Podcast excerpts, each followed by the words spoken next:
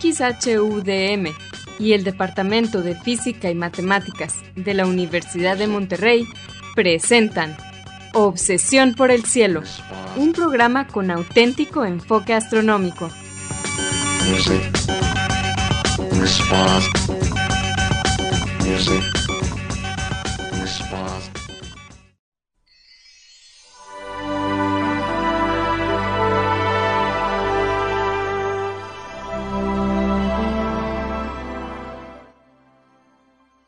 Muy buenas tardes. Sean todos bienvenidos a Obsesión por el Cielo, el único programa con enfoque astronómico y de exploración espacial en la ciudad de Monterrey y en la República Mexicana. Un servidor, Pedro Valdezada, profesor adjunto de astronomía del Departamento de Física y Matemáticas en la Universidad de Monterrey, les desea la más cordial bienvenida a este programa número 1053 de Obsesión por el Cielo, con fecha del martes 6 de febrero del año 2024. En este programa comentamos y ponemos en perspectiva algunas de las noticias que se relacionan con el estudio del universo y con la exploración del espacio que se dieron a conocer en esta semana anterior. Y para esto quiero darle la bienvenida a mi coanfitrión Edgar Armada. Muy buenas tardes. Hola Pedro, muy buenas tardes y buenas tardes a todos ustedes que nos hacen el favor de escucharnos y dedicarnos una hora de su tiempo. Esperamos que disfrute mucho este programa.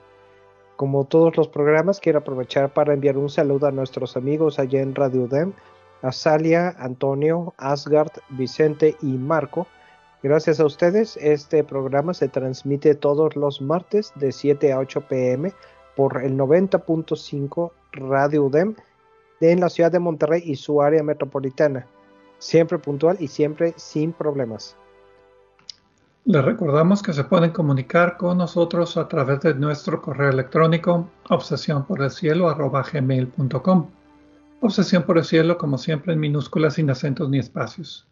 También nos pueden dejar preguntas, comentarios y sugerencias en la página de Facebook que tenemos de Obsesión por el cielo o en nuestra cuenta de Twitter de arroba por el cielo. Si quieren escuchar programas anteriores, también lo pueden hacer visitando la página de internet de obsesiónporelcielo.net. Allí encontrarán las ligas de cada programa. Lo almacenamos en formato de podcast y lo distribuimos gratis a través de nuestro sitio de hospedaje de podcast de Podbean. También en obsesiónporelcielo.net van a encontrar cuatro audios que hemos titulado Un paseo por el cielo.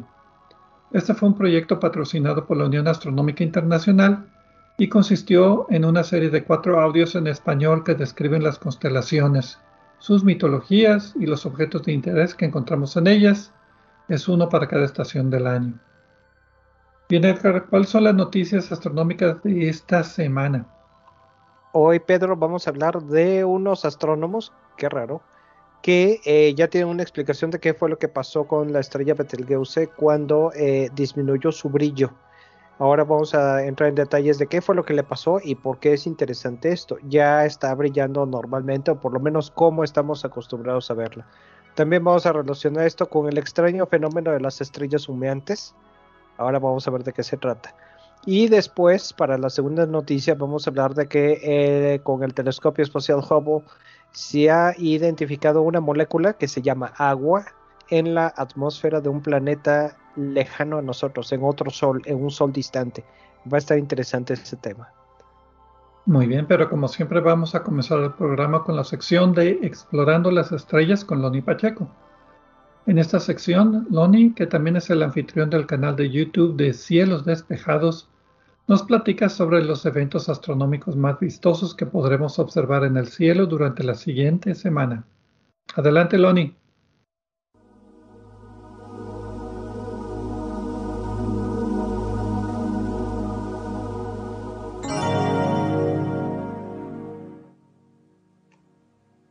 Hola amigos, soy Pablo Loni Pacheco, instructor de astronomía en el Observatorio de las Termas de San Joaquín, donde me encuentran todos los fines de semana. También soy conductor del canal de YouTube Cielos Despejados, tu canal de ciencia y astronomía en español. Bienvenidos a este espacio dedicado a los eventos celestes venideros. Esto es del 6 al 13 de febrero de 2024. Los horarios estarán dados en tiempo del centro, que es válido para Monterrey, Guadalajara y Ciudad de México. Resumiendo brevemente lo que hará la luna durante la semana. De martes a martes, la delgada luna menguante se irá diluyendo en la madrugada hasta desaparecer en el resplandor del sol. Estará cruzando las constelaciones de Sagitarius, será nueva en la constelación de Capricornus, reaparecerá como creciente muy delgada en Acuarios y continuará por Pisces. La madrugada del miércoles 7 de febrero, la luna se asomará a la par de Venus poco antes de las 6 de la mañana, mientras que Marte y Mercurio estarán sobre el horizonte después de las 6.45. En tiempo universal, la conjunción de la Luna con Venus acontecerá el 7 de febrero a las 18.52 horas, con una separación angular aparente de 5.4 grados, y la conjunción de la Luna con Marte el 8 de febrero a las 6 y media horas, con una separación angular aparente de 4.2 grados. El jueves 8 de febrero a las 6.45 de la mañana, la luna muy delgada se asomará junto con Mercurio y será brevemente visible antes de que la luz del amanecer impida seguirlos observando. Ya el viernes 9 de febrero será imposible observar la luna ya que se asomará al lado del sol. Será nueva a las 4.59 de la tarde y con el sol a sus espaldas, su lado oscuro se proyectará hacia nosotros, pero su sombra no caerá sobre la tierra. Eso será el 8 de abril de este año. Faltan unas semanas para el eclipse total de sol. Aquí en Nuevo León será eclipse parcial y en el resto del país casi siempre va a ser parcial, solamente a lo largo de una delgada franja que pasa por Sinaloa, Durango y Coahuila será total. Para los demás que lo vamos a ver parcial, no lo debemos ver a simple vista sin la protección adecuada. En tiempo universal, la luna alcanzará su fase nueva el 9 de febrero a las 22.59 horas. El 10 de febrero, la luna estará en su punto más cercano a la Tierra, cuando su diámetro aparente es mayor, pero estará tan delgada en fase creciente al atardecer que casi nadie la podrá apreciar. Se habrá acercado a una distancia de 358.100 kilómetros de nuestro planeta. En tiempo universal, la luna alcanzará su perigeo el 10 de febrero a las 18.49 horas.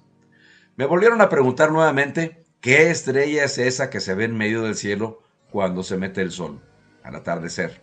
No es una estrella, es Júpiter, un planeta tan grande que lo podríamos retacar con unas 1300 tierras.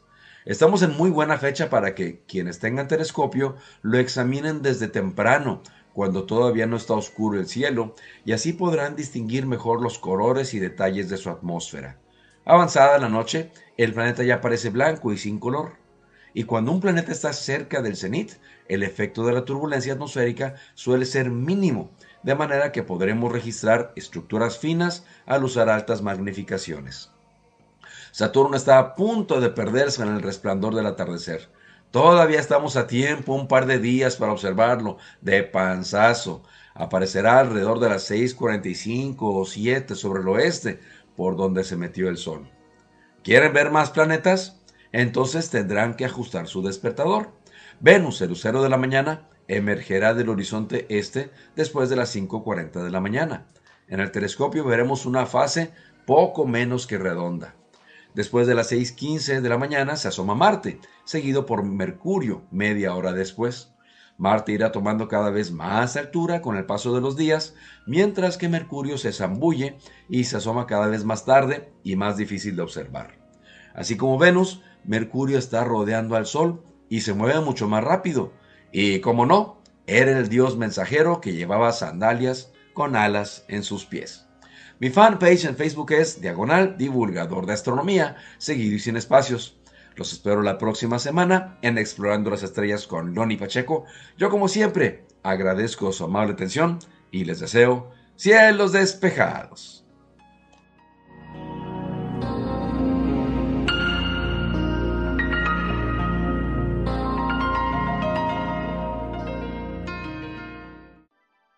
Gracias, Loni, por tus efemérides astronómicas de esta semana.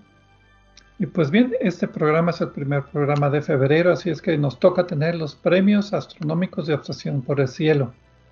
Siempre otorgamos el premio Constelación, un premio virtual, a la noticia astronómica más relevante que nos pareció del mes anterior. Y también tenemos el premio Movimiento Retrógrado a la noticia menos relevante del mes anterior.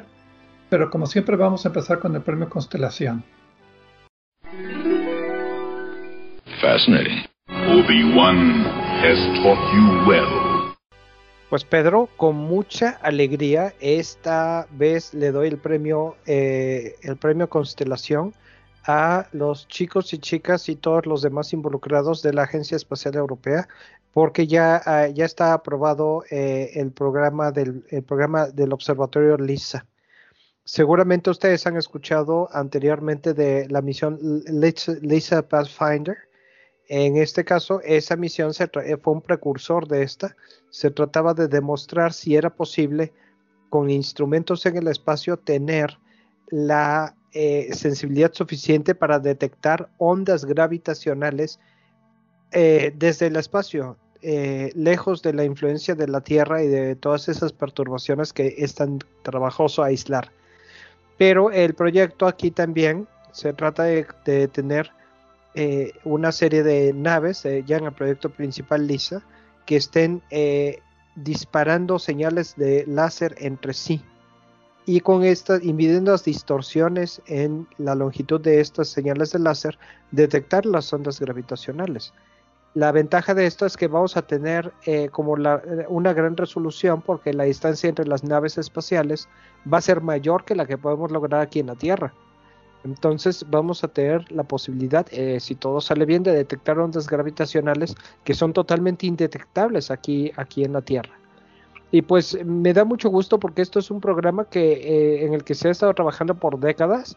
Es otro de los grandes programas que tiene la posibilidad de ser revolucionario como eh, el eh, proyecto este de Ligo, eh, Ligo que, trabaja aquí en la Tierra y hay otro en Japón, pero también como proyectos de otro tipo como Gaia, la misión Gaia. Entonces, esto es algo que nos va a dar información que nadie más, que de ninguna otra manera podemos tener. Y pues me da gusto que en la misión Lisa Pathfinder se demostró que sí era posible eh, el, lograr, el lograr esta sensibilidad. LISA significa Laser Interferometer Space Antenna, antena espacial de interferometría láser. Eh, y pues aquí esperamos que tengamos más premios Constelación como parte de este proyecto en el futuro. Pero todavía falta, no va a ser eh, puesto en operación hasta 2035. Pero como tú dices, como la distancia entre los satélites son millones de kilómetros en lugar de unos cuantos kilómetros, entonces podrían detectar ondas de gravitacionales de menor frecuencia. Entonces podrían ver fusiones de hoyos negros supermasivos, por ejemplo, o de enanas blancas o estrellas de, neutrones cercanos, algo como tú decías que no podemos hacer con el actual eh, detector de ondas gravitacionales LIGO y sus compañeros. Entonces, eh, pues esperamos ahí con mucha anticipación que lo construyen. Y además, si tenemos el programa dentro de 10 años, eh, seguiremos ah, platicando de esto. Y además, Pedro, eh, este, eh, este proyecto es algo que lleva varias décadas. Entonces, y, y, es, es tecnología de punta. realmente es algo que lleva las fronteras de la astronomía más lejos.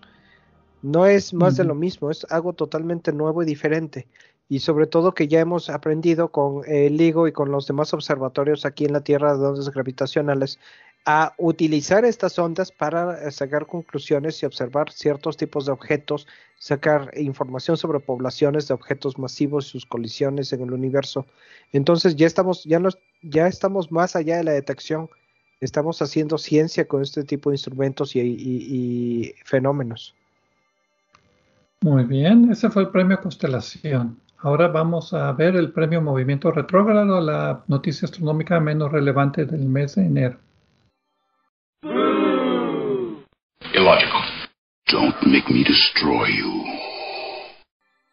En este caso, pues fue otorgado con mucha pena a la NASA por haber retrasado el lanzamiento de la misión tripulada Artemis 2 a la Luna.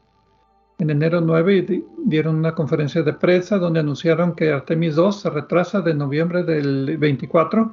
Se acordarán que el primer, el primer programa del, mes, del año tuvimos noticias astronómicas y era una de las cosas que dije que podríamos poner atención, lanzamiento de Artemis 2 en noviembre, pero pues lo retrasaron 10 meses hasta septiembre del 25 y pues Artemis 3 va a seguir retrasado hasta finales del 2026. Entonces todo se retrasa en la NASA.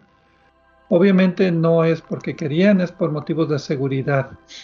Necesitan más tiempo para desarrollar eh, las operaciones de integración de equipo que necesita y tuvieron algunos problemas en Artemis 1 que pues todavía están tratando de, solucionar, como por ejemplo ah, cargar combustible de forma rápida en el cohete, eh, sistema de ingreso y egreso de la tripulación, nuevo sistema de soporte de vida que hay que reemplazarlo, nuevo sistema para abortar la misión que también tuvo un problema eléctrico en Artemis 1, etcétera. Entonces, pues sí, desafortunadamente hay que retrasar la misión, pero pues eh, nos pone un poco tristes esto.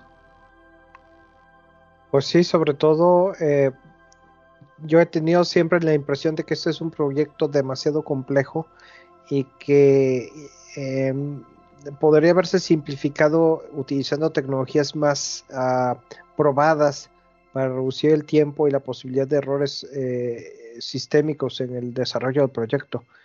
También el costo creo que está mucho más allá de lo que se esperaba. Raro un programa de la NASA, y estoy siendo irónico. Pero pues así es este deporte, entonces no hay de otra, ¿no? Eh, me da gusto que muchas compañías eh, privadas ya están eh, participando en este proyecto y en proyectos independientes de las agencias gubernamentales, porque le inyectan vitalidad, le inyectan eficiencia a este tipo de cosas y, un poco más de creatividad. En los proyectos gubernamentales hay mucha tendencia a, trabajar con presupuestos ilimitados y la ventaja es que las cosas siempre salen bien, pero pues no tenemos presupuestos ilimitados, ¿no? Entonces creo que los dos enfoques se complementan. Como recordatorio, Artemis 1 fue una misión no tripulada que la lanzaron a orbitar, bueno, le dio la vuelta a la Luna y se regresó. Artemis 2 va a tener cuatro astronautas, Reed Wiseman, Victor Glover, Christina Koch y Jeremy Hansen, este último de Canadá. Ah, y van a ir a la Luna y regresar, no van a descender por sí. Eso es todavía más equipo que hay que diseñar y eso está ya para Artemis 3 y Artemis 4, que ya quién sabe qué tan al futuro serán. Pero bueno. Eso es todo por lo que respecta a los premios de Obsesión por el Cielo. Vamos a una pausa y regresaremos con nuestra primera noticia, nuestra estrella favorita, Betelgeuse. Regresamos.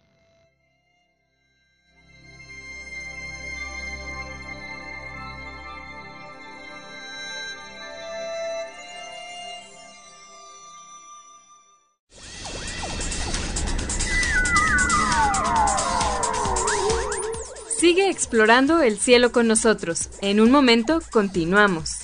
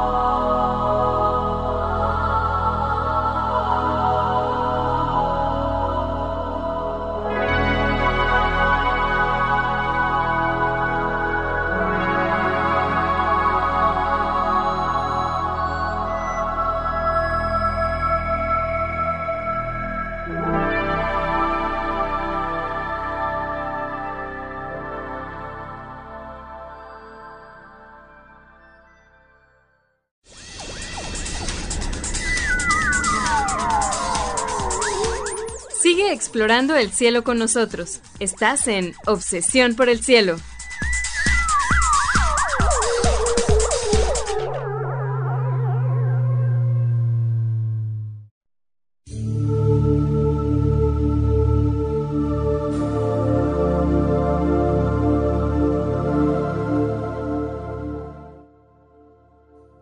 Regresamos aquí a Obsesión por el Cielo con las noticias astronómicas de esta semana un servidor Pedro Valdés y Edgar Armada.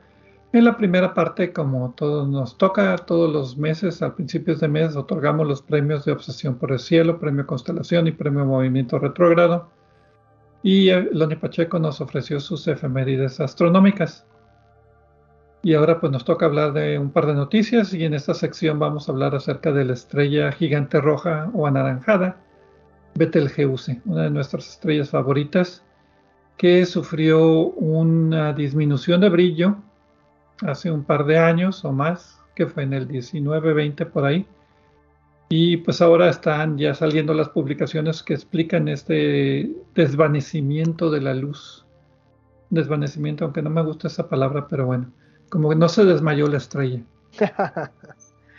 El título de la publicación es Imágenes de Betelgeuse con BLTI Matiz, es el nombre del instrumento, ahorita lo, lo explicamos durante su gran desvanecimiento. Grand Fading en inglés. Salió el 27 de septiembre en el Monthly Notices of the Royal Astronomical Society y como anunciamos la semana pasada, pues estos ya están libre acceso para todo el mundo para que los pueda revisar. Los autores son Julian Drevon, Milur, Cruzal, Cruzaleves y otros 34 autores más de universidades europeas como la Universidad de la Costa Azul, la Universidad del Observatorio del Sur, creo que sí es esa, y algunas otras universidades también europeas. Básicamente lo que los autores hacen es estudiar el comportamiento en el infrarrojo cercano. Hicieron unas observaciones muy detalladas de Betelgeuse antes, durante y después de este gran desvanecimiento de la luz, este, ah, este pérdida de brillo. Eh, el, instrumento que utilizaron es un espectroscopio interferométrico, ahorita platicamos, y pues creo que el resumen es que corroboran en la conclusión de que el gran pérdida de brillo de Betelgeuse sucedió cuando una burbuja caliente, de gas caliente, surge de la superficie, se enfría y produce una nube de polvo que la opaca en la luz visible, no necesariamente en otras longitudes de onda. Ese es el resumen. Ese es eh, un buen resumen. Eh, en el artículo entre más detalle, proponiéndolo en tres pasos. Eh, todo empieza desde luego en el inter bueno hay que decir que las estrellas gigantes rojas en esta etapa de su vida suelen ser bastante cómo puedo decirlo bulliciosas o ebullentes, no sé cuál sea el término correcto, a lo mejor ninguno. tienen mucha convección en su superficie, la eh, atmósfera está burbujeando. Ok, eso suena menos claro, pero totalmente correcto. Entonces, burbujeando me gusta. Eh, y este, esta inestabilidad crea eh, en, en, una primera etapa un flujo progresivo de plasma hacia la fotosfera de la estrella. Eh, una vez en la, eh, en la fotosfera, sé que como resultado de este flujo, el de plasma, aparece una región caliente. Y esta región caliente pues, se detectó con las observaciones ultravioleta del telescopio espacial Hubble. Eh, después de eso, como una etapa 3, el material de la fotosfera se separa y forma una nube de gas sobre la superficie de la estrella. Como resultado de esta nube de gas se forma bajo esa zona, eh, bajo esa nube de gas, un punto, una zona más fría. Y como está más fría, entonces eh, se puede condensar el polvo que fue arrastrado desde el interior de la estrella hacia, hacia, hacia la superficie y ese es lo que, lo que crea eh, una zona más oscura, como tú dices, en esa longitud de onda y más fría. Y ese polvo es lo que bloqueó la luz de Betelgeuse, la, la disminución de brillo de Betelgeuse, y no utilicé la palabra desvanecimiento. Si quieres saber más de Betelgeuse, tenemos dos programas de obsesión por el cielo, el 692, el 24 de enero del 2017, y el 845 del 11 de febrero de 2020, donde hablamos sobre este, esta pérdida de brillo súbita de, que sucedió entre noviembre del 19 y mayo del 20. Entonces, eh, también tenemos otro programa de estrellas gigantes rojas.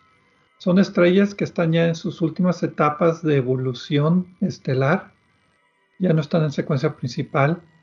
El núcleo tiene fusión no nada más de hidrógeno en helio y de helio en carbono y en oxígeno, sino también tiene otras fusiones de elementos más pesados. No sabemos exactamente cómo, porque, o bueno, qué elementos son, porque ya mientras el núcleo se comprime y se compacta para elevar la temperatura y tener estas fusiones de materiales más pesados, la parte exterior se expande y se enfría, por eso le llaman gigante roja. Lo que podemos ver es la superficie, pero no sabemos exactamente lo que está pasando en el núcleo, qué parte de la evolución está. Parte del problema de Betelgeuse es que muchos decían que a lo mejor explota como supernova, porque tiene, pues es masiva, es varias veces la masa del Sol. Y sí va a explotar como supernova, pero este evento de pérdida de brillo no necesariamente está asociado con esa explosión de supernova. Eso va a suceder cuando suceda. Este, este, esta pérdida de brillo parece que es un poquito más mm, pues frecuente en este tipo de estrellas de viejas, antiguas. Efectiva, ¿sí? Efectivamente, Pedro. perdón, pensé que habías terminado. Termina. No, iba a cambiar de tema, iba a hablar acerca de las observaciones que hicieron un poquito. Bueno, me gustaría que sí siguieras con esas observaciones, pero antes quiero decir, efectivamente, este tipo de fenómenos no son únicos para Betelgeuse. Eh, posteriormente, ya que se empezó a tener una idea más precisa de lo que había pasado con eh, con esta estrella, eh, pues todo mundo se dio cuenta de que realmente había, eh, era algo típico de este tipo de estrellas en esta etapa de su vida. Y no hay ningún motivo para decir que está relacionado directamente con que vaya, con que la, supernova sea inminente. La supernova podría pasar mañana o en 100.000 años. Lo más probable es que sea mucho menos de 100.000 años y mucho más de mañana. Pero, pero ese es el rango en el que puede suceder desde luego que los que escriben encabezados para la prensa pues no se aguantaron las ganas de mencionar la supernova.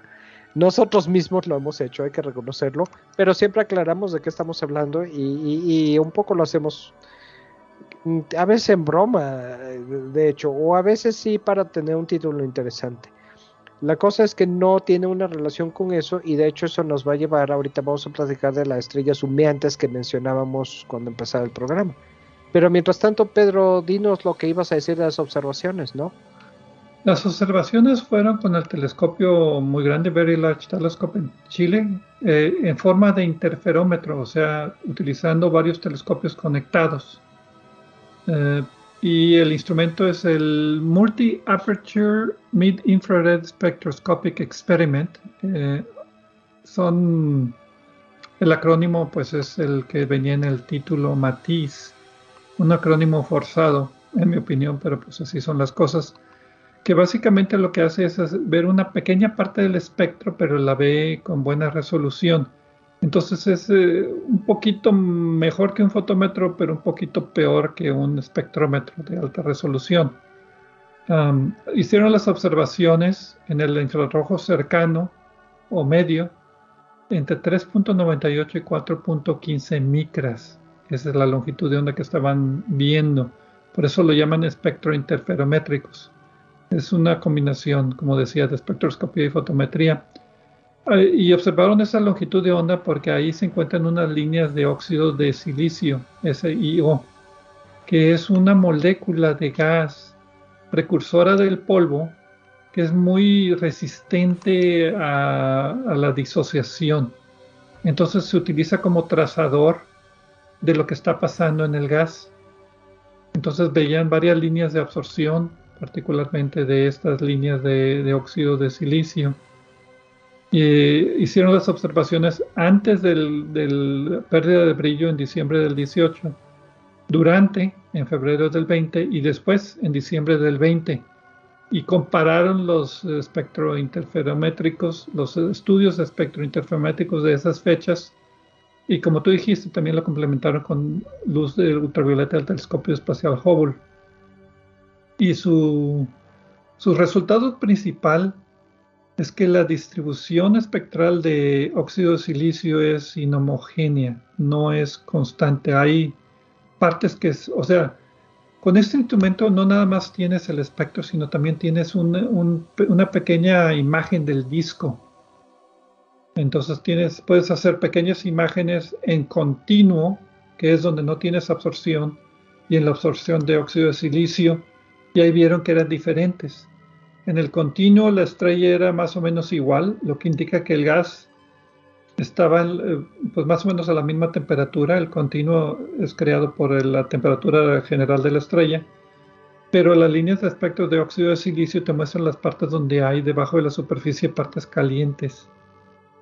Entonces eh, podían hacer, eh, vieron que esas partes estaban distribuidas de forma que cambiaban mucho, era muy dinámica, mientras que en el continuo era muy, muy más permanente, más estable.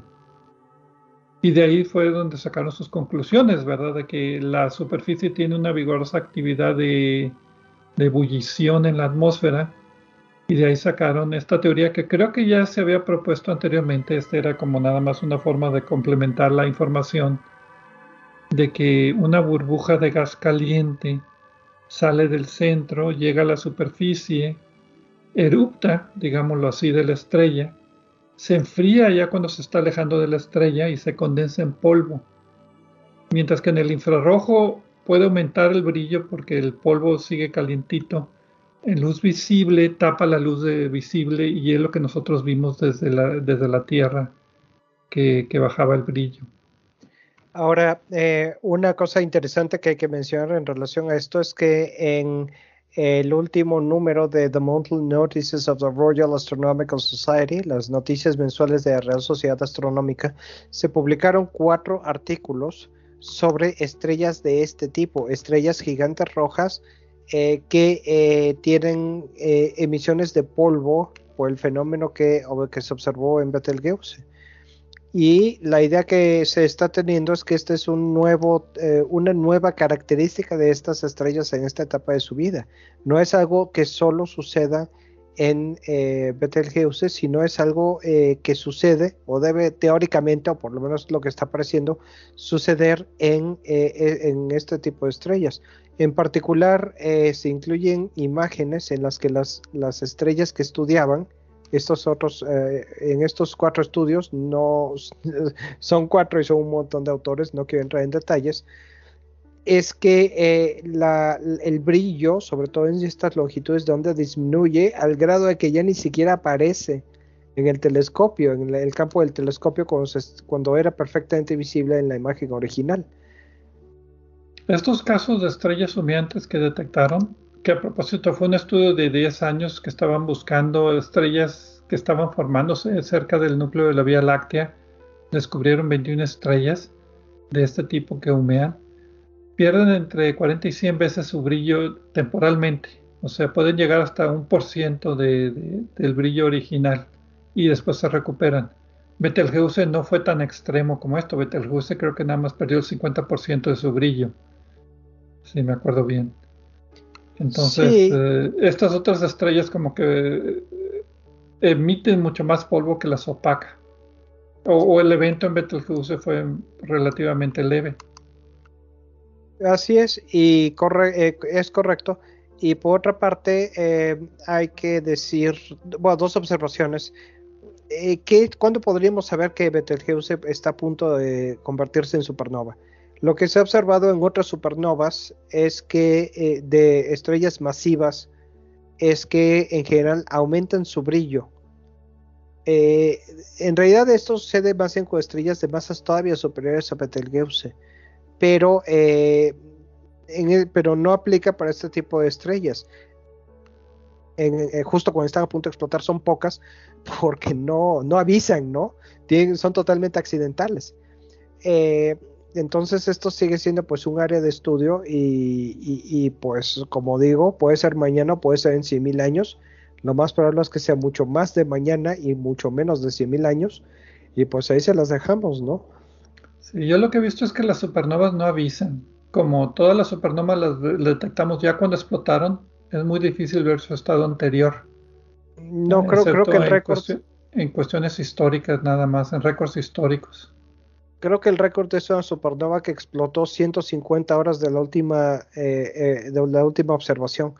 Y eso es de donde, de donde obtuve el, no tengo la supernova exacta de la que se trató, pero es de donde obtuve el dato de los eh, cientos, de los, este, del aumento de brillo. Pero, insisto, esto teóricamente es otro tipo de supernova.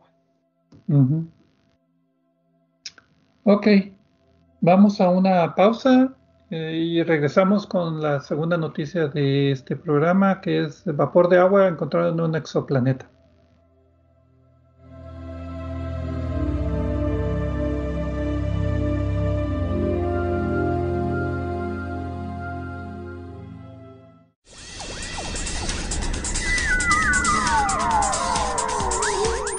Sigue explorando el cielo con nosotros. En un momento continuamos.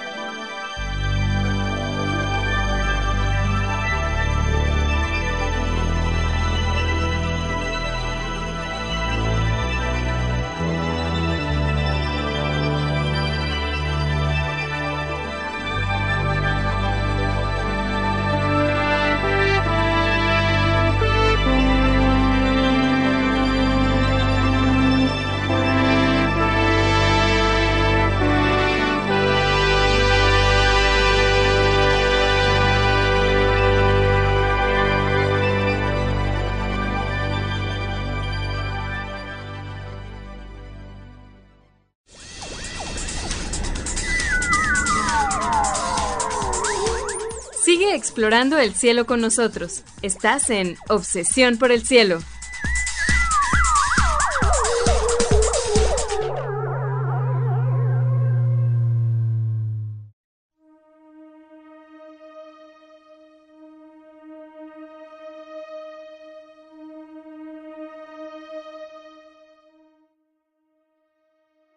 Regresamos a Obsesión por el Cielo con las noticias astronómicas de esta semana.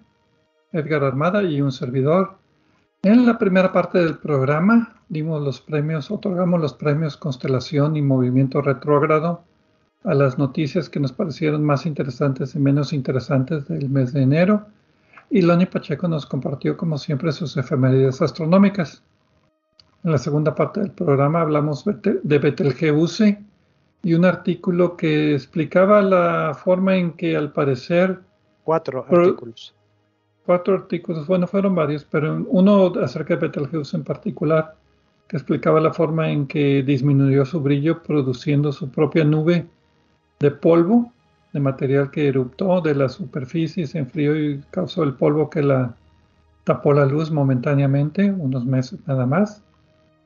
Y otras llamadas estrellas humeantes, que son estrellas ya viejas que al parecer tienen este comportamiento, aunque un poco más extremo que Betelgeuse.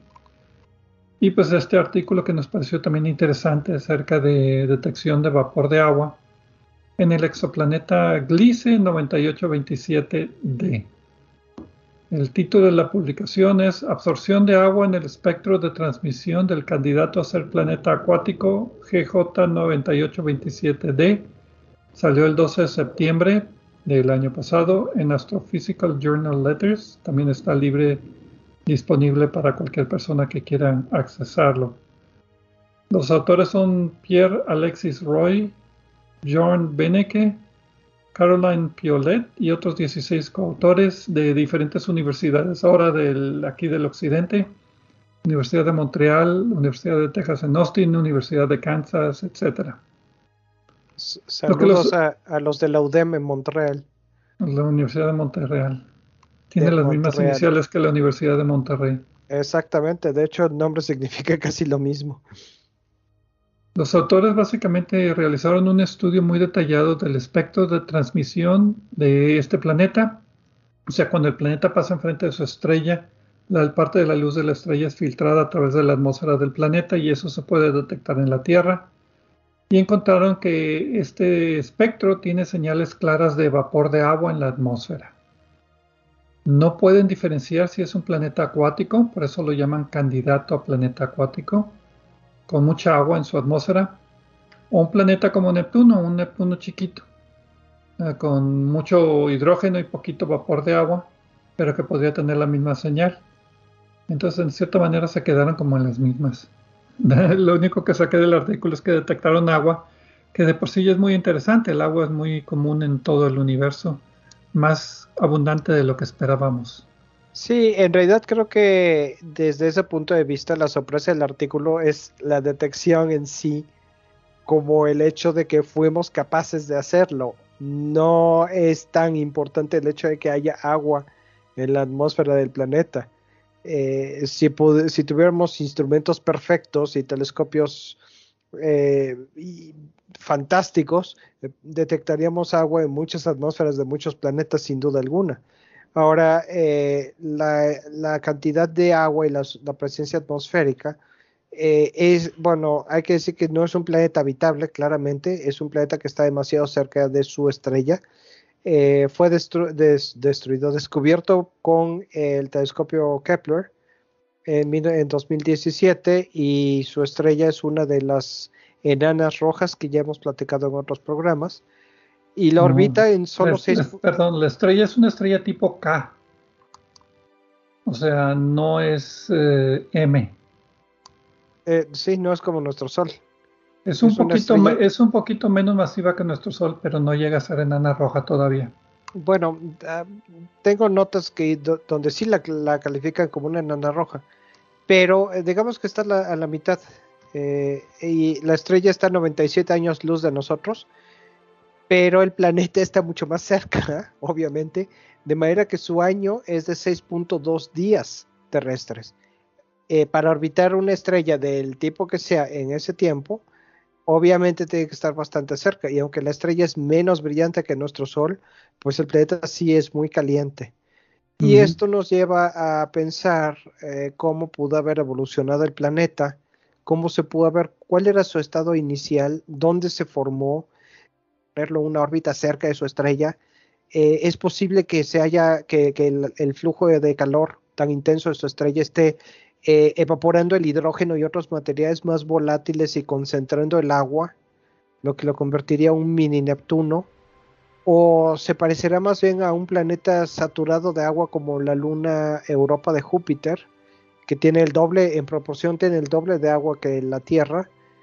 Eh, y, por eso es lo de candidato a planeta, oceánico, ¿no? El sistema Gliese 9827 tiene tres exoplanetas. Este es el tercero de ellos. O sea, como tú decías, un periodo de que 6.2 días. Eh, y tiene además dos veces el tamaño de la Tierra. Entonces, inicialmente cuando lo descubrieron en el 2017, encontraron que los tres planetas podrían considerarse como supertierras. Uno tiene 1.6 el segundo es 1.3 y el tercero es 2.1 veces el radio de la Tierra. Y, está en la constelación de Pisces. Sí, dijiste 97 años luz, ¿verdad? Sí, sí, ahí no me equivoqué. Y fue detectado por la misión Kepler, pero cuando estaba en la misión K2, Kepler 2, no cuando estaba observando Cygnus y Lyra, que fue su misión inicial, sino que esta fue una misión de observar la eclíptica, creo, en, por periodos más cortos de tiempo, porque ya había perdido uno de los giroscopios y estaba pues tratando de corregir cómo apuntaba el telescopio por, eh, ¿cómo se llama?, las toberas, entonces pues perdía combustible y no podían hacerlo por mucho tiempo. O también por presión de la luz del sol, creo también. Pero bueno, Sí, la, cosa aquí es que este planeta, para nuestra buena fortuna, bueno, y de así es como Kepler detectaba planetas en tránsitos, cuando desde nuestro punto de vista, en el recorrido de su órbita, cruzaban enfrente de su estrella. Igual que, por ejemplo, nosotros en nuestro sistema solar podemos observar un tránsito de Venus o de Mercurio enfrente del Sol. De la misma manera, eh, si estamos alineados de la manera correcta, cuando los planetas giran alrededor de sus soles, podemos observar el tránsito cuando pasa enfrente del disco de, sus soles y la pequeñísima pérdida de brillo que ocurre es la que se utiliza para su detección. Pero en este caso, eh, con el programa de Hubble, con un programa de observación con el Hubble, se observaron 11 tránsitos de este tipo y eh, a lo largo de tres años. Y durante esos tránsitos la ventaja es que la luz de la estrella no solo se opaca por el disco del planeta, sino que también una parte pasa a través de la atmósfera de ese planeta y eso lleva, eso altera el color de la luz porque absorbe ciertas longitudes de onda, ciertos colores, y lo que queda es lo que nos dice eh, que hay agua allí. Del espectro que obtenemos de esta manera es como podemos detectar que había agua allí. Sí, en este caso el telescopio espacial Hubble utilizó su espectrómetro de infrarrojo cercano entre 1.1 y 1.7 micras de longitud, que está un poquito más lejos del rojo. Y allí encontraron, pues bueno, lo dividieron en secciones pequeñas y vieron cómo, se, cómo la luz que atravesaba la atmósfera se disminuía por efectos de la propia atmósfera en esas diferentes longitudes de onda. Entonces, básicamente tenían tránsitos con filtros, digamos, muy, muy estrechos, casi espectroscópicos. Y a 1.4 micras en particular, en medio de esta banda de observación, hay una línea o varias líneas de, de vapor de agua. O sea, y fue lo que detectaron. Tuvieron que sumar los 11 tránsitos para poder detectar que había vapor de agua. No era una observación sencilla que en la primera oportunidad, como el James Webb, que observa una vez cuando sucede uno de esos tránsitos y como está operando en el infrarrojo medio, todavía a longitudes de onda más altas. Ahí también hay otras señales de agua y otros eh, componentes como dióxido de carbono pues con el, con el Hubble es un telescopio más pequeño, entonces por eso tuvieron que sumar las observaciones de los 11 tránsitos para apenas detectar estas señales de vapor de agua a 1.4 micras. Y entonces eh, la conclusión es definitivamente hay agua en esta atmósfera, pero a la hora de modelarlo, qué tipo de atmósfera sería, ahí fue donde encontraron problemas. No están seguros si es una atmósfera de hidrógeno, con menos de 1% de vapor de agua, o sea, lo que sería un mini Neptuno, o un planeta compuesto principalmente de, agua. Un planeta que ya perdió todo el hidrógeno, por ejemplo, que tiene una atmósfera gruesa, pero que la atmósfera, como está muy cerca de la, estrella, como tú decías, tiene una temperatura de 425 grados Kelvin, que, que pues ahí herviría la atmósfera. Entonces ahí puede tener hasta 58% de vapor de agua en la atmósfera. Eso sería pues como un pequeño planeta terrestre, mitad piedra, mitad agua, con una atmósfera de agua pues bastante densa. Y fue lo que no pudieron determinar. No sé cuál de los dos modelos te pareció el más apropiado. Yo te voy a preguntar eh, lo mismo y mi conclusión es información insuficiente. Bueno, técnicamente esa fue la conclusión.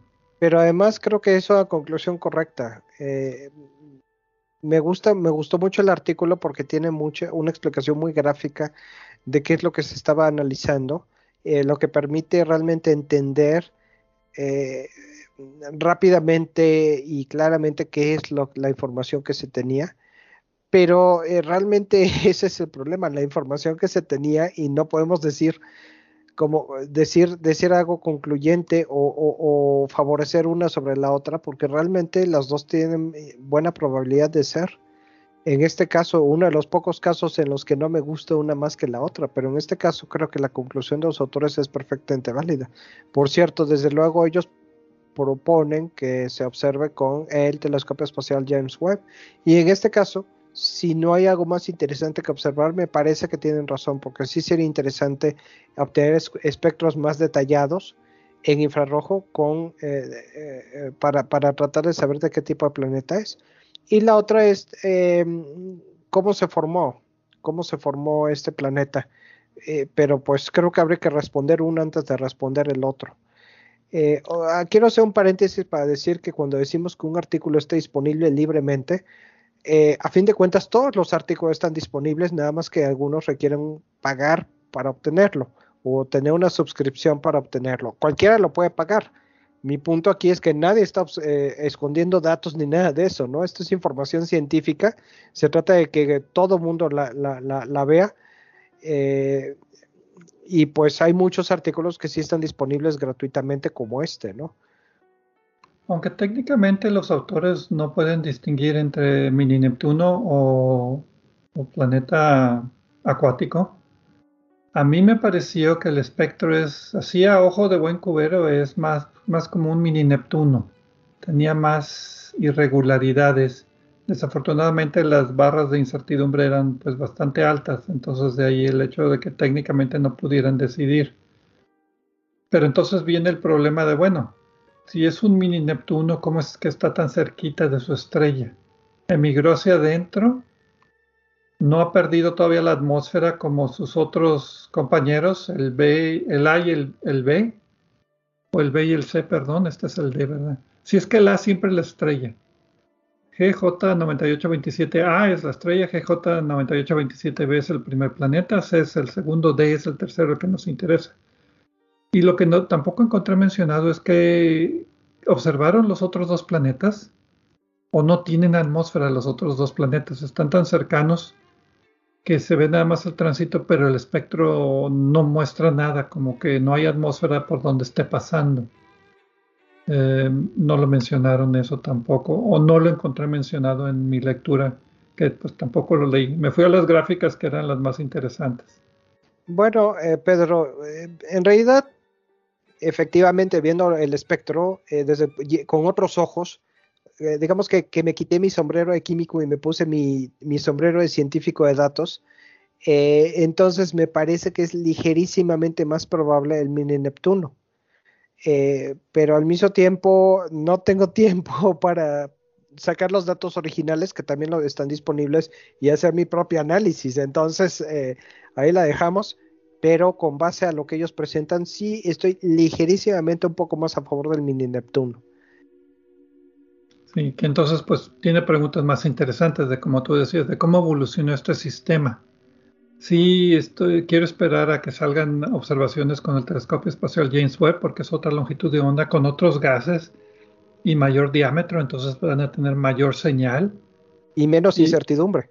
Menos incertidumbre, entonces ahí sí podrían a lo mejor detallaría definitivamente si es un mini Neptuno o no y empezar a especular, como tú decías, el origen de este planeta tan cercano a su estrella.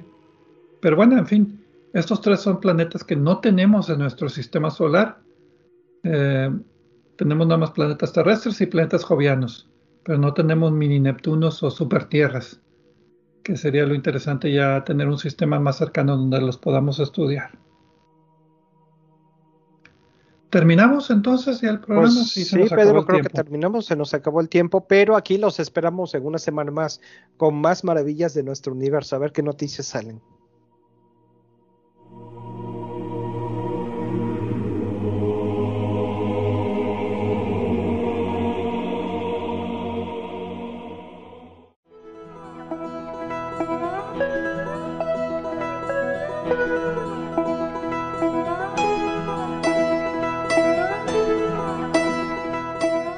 Les recordamos que a través de nuestra página en Facebook de Obsesión por el Cielo pueden encontrar vínculos a sitios con más información sobre el programa de cada semana. También pueden sugerir temas, hacernos preguntas de astronomía y encontrar los podcasts de cada programa. Gracias por acompañarnos en una edición más de Obsesión por el Cielo.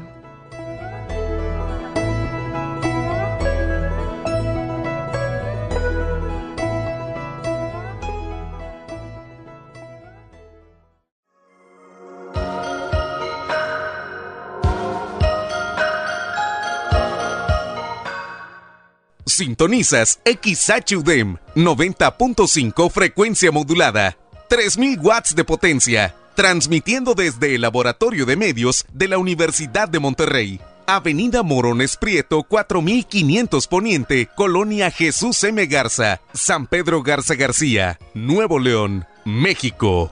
Radio UDEM 90.5